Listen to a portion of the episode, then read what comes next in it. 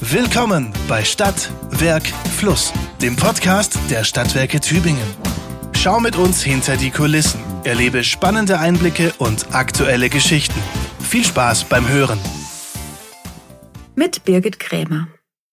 Heute möchte ich euch davon berichten, wie die Stadtwerke mit Graffiti gegen Graffiti vorgehen und unsere Stadt an vorher ganz unscheinbaren oder unansehnlichen Ecken immer bunter wird.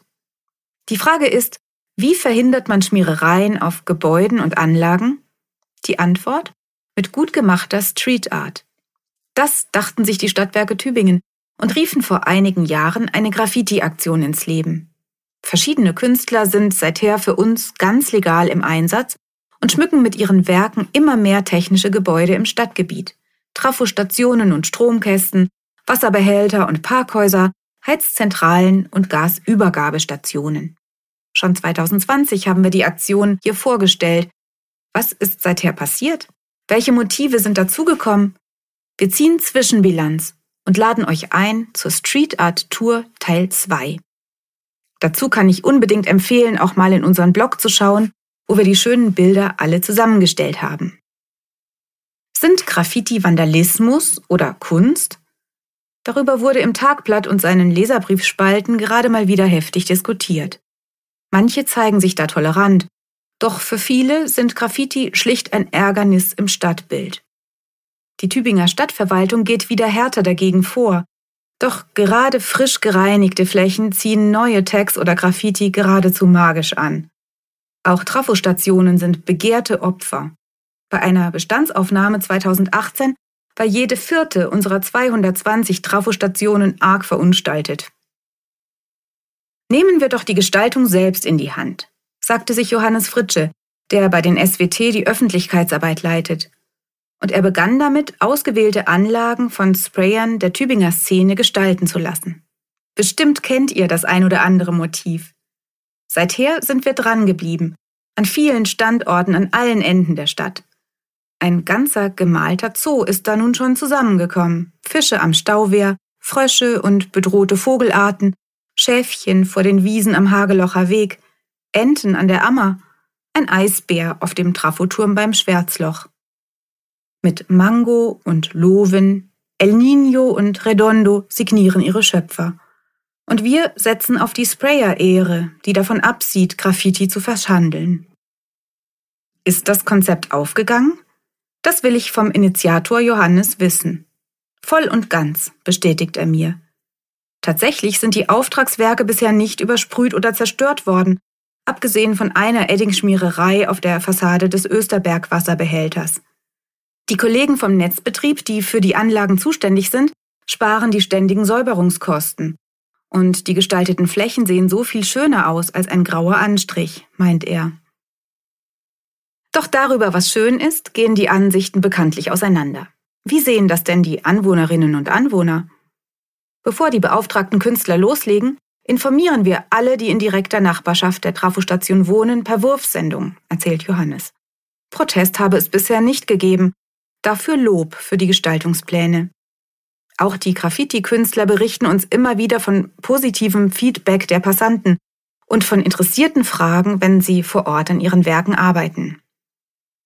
Eine bunte Flohmarktszene am Festplatz, ein Eichhörnchen an der Wilhelmstraße, Stickmuster am Egeriaplatz, eine bunte Vogelhochzeit. Die Motive dürfen die Künstler vorschlagen. Und unsere Kollegen vom Netzbetrieb wählen die Stationen aus. Interessant sind vor allem solche, die von vielen Leuten gesehen werden, sagt Johannes. Und es wird berücksichtigt, ob nicht ohnehin irgendwelche Baumaßnahmen an der Station geplant sind. Dann können wir das Graffiti als i-Tüpfelchen zum Schluss mit einplanen. Die Stadtwerke lassen sich das gern was kosten. Um verunstaltete Fassaden zu reinigen, fielen jedes Mal 25 bis 30 Euro pro Quadratmeter an. Das läppert sich, meint Johannes. Da investieren wir lieber in einen schönen Hingucker und haben dann viele Jahre Ruhe an dieser Stelle. Auch andere Städte haben mit ähnlichen Projekten gute Erfahrungen gemacht. Er selbst begeistert sich sehr für die Kunstwerke des legendären Banksy, sein Tübinger Lieblingsmotiv ist der Friedensvogel an der Steinlach von Loven. Die meisten SWT-Auftragswerke finden sich in den Randbereichen Tübingens.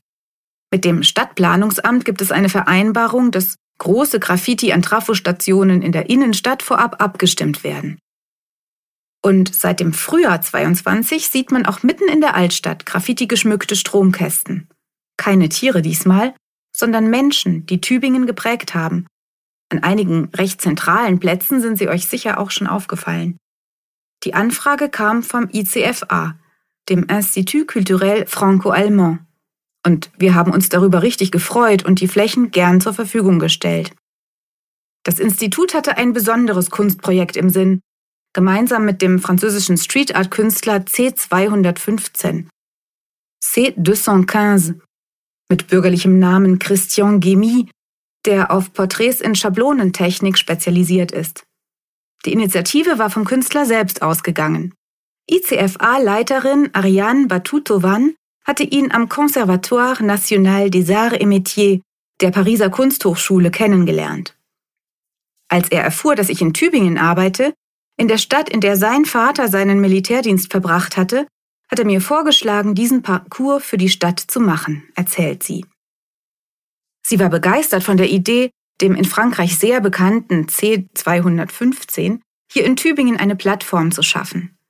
Die Stadtverwaltung nahm das Angebot sofort an. Im März wurde der Street Art Parcours zu Tübinger Persönlichkeiten offiziell eingeweiht. Kommen wir nun zum Who is Who der Stromkästen. In der Burser Gasse, in Nachbarschaft zu seinem Turm, finden wir den Dichter Friedrich Hölderlin. Der Astronom Johannes Kepler ist, wo sonst, rechts vor dem Kepler-Gymnasium zu sehen. Der Philosoph Hegel, der zusammen mit Hölderlin im Stift studiert hatte, direkt gegenüber vom Stiftskircheneingang. Hermann Hesse, in der Neckargasse am Chor der Stiftskirche, schaut hinüber zur ehemaligen Heckenhauerschen Buchhandlung, wo er als junger Mann in die Lehre ging. In der Marktgasse stoßen wir auf Michel Tournier. Der ist vielleicht der unbekannteste der Reihe. Stadtführerin Andrea Bachmann weiß weiter und gibt mir ein Resümee. Michel Tournier war einer der renommiertesten französischen Autoren des 20. Jahrhunderts. Seine Eltern waren beide Germanisten. Alle Ferien seiner Kindheit hatte er in Deutschland verbracht. 1946 nahm er an einem von der französischen Besatzungsmacht organisierten Deutschkurs in Bad Teinach teil und studierte dann in Tübingen Philosophie, als einer der ersten Zivilisten und einer der ersten ausländischen Studenten hier. Später übersetzte er unter anderem Remarques im Westen nichts Neues ins Französische. Deutschland und das deutsch-französische Verhältnis spielen in seinen Romanen und Essays eine wichtige Rolle. Der Erlkönig, Le Roi des Aulnes, heißt sein berühmtester Roman. Eine Symbolfigur für das deutsch-französische Verhältnis also, genau wie diese gesamte Aktion auch. Die einzige, die wir nicht auf einem Stromverteiler finden, ist die Frau in der Reihe. Die Scherenschnittkünstlerin Lotte Reiniger, eine Pionierin des Trickfilms. Sie schmückt die Wand des Kinos Arsenal auf Wunsch der Betreiber. Andrea Bachmann hat die Werke von C215 schon auf mehreren Stadtrundgängen vorgestellt und liebt diese Mischung aus konventionellem Porträt in Dreiviertelansicht, den historischen Figuren und bunter Street Art. Außerdem sind diese Pochoirs, die Schablonen, wirklich unglaublich gut gemacht, findet sie. C215 arbeitet mit mehreren Schablonen, die er übereinander legt. Dadurch entsteht eine coole Tiefenwirkung. Auch ihrem gesamten Team gefielen die Porträts sehr gut, erzählt mir ICFA-Leiterin Ariane Batutovan. Sie zeige sie allen Gästen, die das Institut empfängt. Sie bieten dort auch Touren für Schulklassen und alle Arten von Publikum an, um die Werke zu entdecken mit sehr guten Rückmeldungen.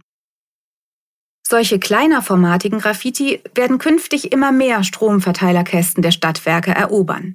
Sehenswert ist auch das Schaukelmädchen in der Kelternstraße und der farbenfrohe Zeitungsleser in der Salzstadelgasse. Sie sind auf Initiative der Anwohnerinnen und Anwohner zustande gekommen. Wer Stromkästen in seiner Nachbarschaft auf eigene Rechnung gestalten möchte, kann gern bei uns anfragen und eine Genehmigung einholen sagt SWT-Bereichsleiter Johannes Fritsche. Wir vermitteln bei Bedarf auch den Kontakt zu Künstlern. Dazu solltet ihr uns vorab Fotos des betreffenden Stromverteilers schicken. Im nächsten Schritt dann einen Entwurf der geplanten Gestaltung zur Freigabe. Ein paar solcher Projekte sind gerade in Arbeit. zum Beispiel für Stromkästen in der Kelternstraße und beim Carlo-Schmid-Gymnasium. Positives ermöglichen und gleichzeitig ein Übel loswerden, von diesem Konzept sind wir nach wie vor überzeugt. Street Art macht unsere Stadt noch ein bisschen schöner. Übrigens, bei aller berechtigten Kritik an Wandschmierereien, schon in der Antike waren die ein Problem, und eine Stadt kann das wohl niemals ganz loswerden. Wand, ich bewundere dich, dass du noch nicht zusammengebrochen, so viel ödes Geschwätz bist du zu tragen verdammt, lautet ein lateinisches Graffiti in Pompeji. In unserem Blog findet ihr die Bilderstrecke all der seit 2020 neu hinzugekommenen Tübinger Motive, darunter auch solche, die zusammen mit Schulklassen oder dem Jugendhaus Paula entstanden sind. Mein derzeitiger Favorit ist Lovens pelziges Eichhörnchen mit seiner Wunderkugel auf der Trafostation in der Wilhelmstraße. Es begleitet mich sogar als Bildschirmfoto durch den Arbeitstag. Was gefällt euch am besten? Habt ihr Motivideen oder Anregungen für uns? Wir wünschen euch viel Spaß beim Entdecken unserer Graffiti-Reihe und freuen uns auf eure Kommentare. Das war Stadt, Werk, Fluss, der Podcast der Stadtwerke Tübingen.